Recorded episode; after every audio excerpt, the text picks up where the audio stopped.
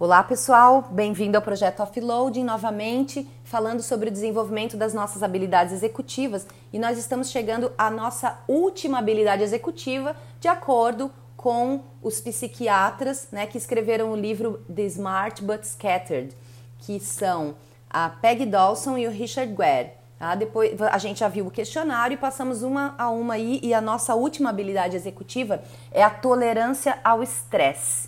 A tolerância ao estresse é a capacidade de se sair bem em situações estressantes e de lidar com as incertezas, com as mudanças e com demandas de alta performance que a gente possa vir a ter.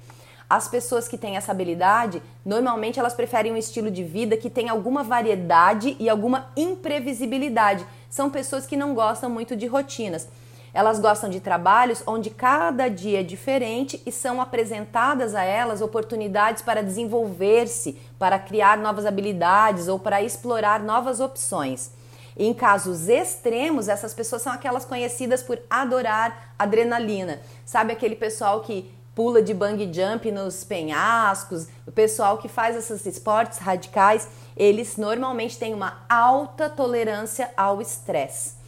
E quem tem essa fraqueza gosta de saber exatamente o que, que vai acontecer, o que vem depois, qual é o próximo passo, né?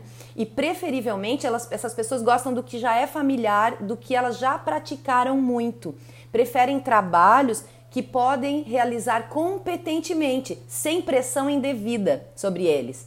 O que, que a gente sabe a respeito disso? Né? Que essa habilidade ela tem tudo a ver com o nosso nível de dopamina e também do hormônio cortisol.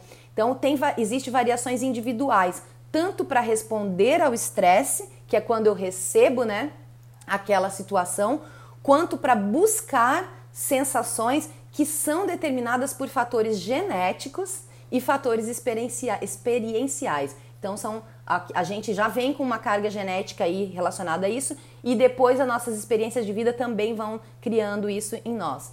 Viver em constante estresse pode danificar o cérebro em longo prazo disparando o gatilho de correr ou lutar mesmo quando não é cabível. Então é super importante a gente saber qual é o nosso nível de tolerância ao estresse, porque é esse que faz a gente adoecer ao longo prazo. Quando a gente tá quando a gente não está dando match, né, ou não está dando fit entre o meu nível de tolerância e os ambientes que eu frequento, eu vou aos poucos adoecendo o meu cérebro.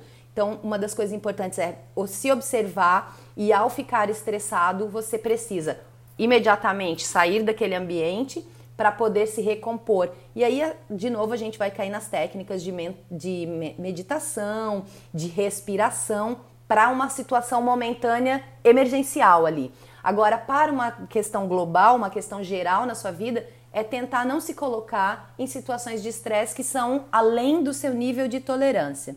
Tá? O que, que a gente pode fazer também para ajudar nesse sentido? A gente pode tentar delegar alguma tarefa que seja, né?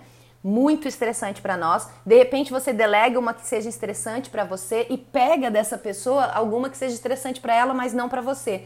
Então, por isso é legal de aplicar os formulários de os questionários, né, de habilidades executivas em equipes, para você observar o que que cada um tem de mais desenvolvido e fazer um melhor uso da alocação desses recursos, certo?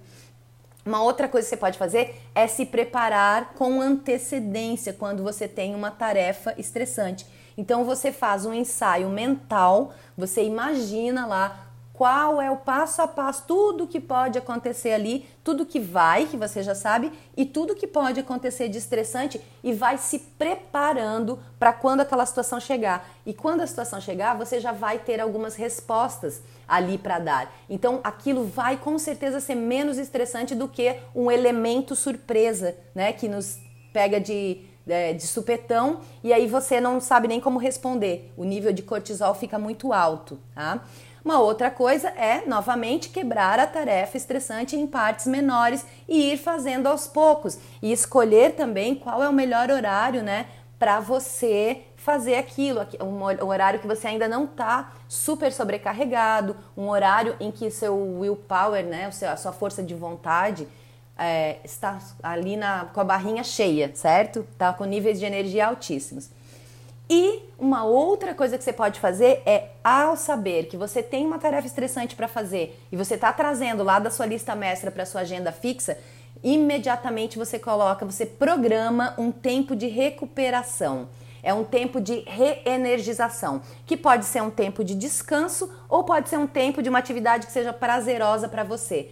Então, assim você vai saber que ao fazer aquela atividade, você já tem uma outra coisa programada que vai ser super prazerosa e vai equilibrar cortisol e dopamina. Tá certo, gente? Abraço!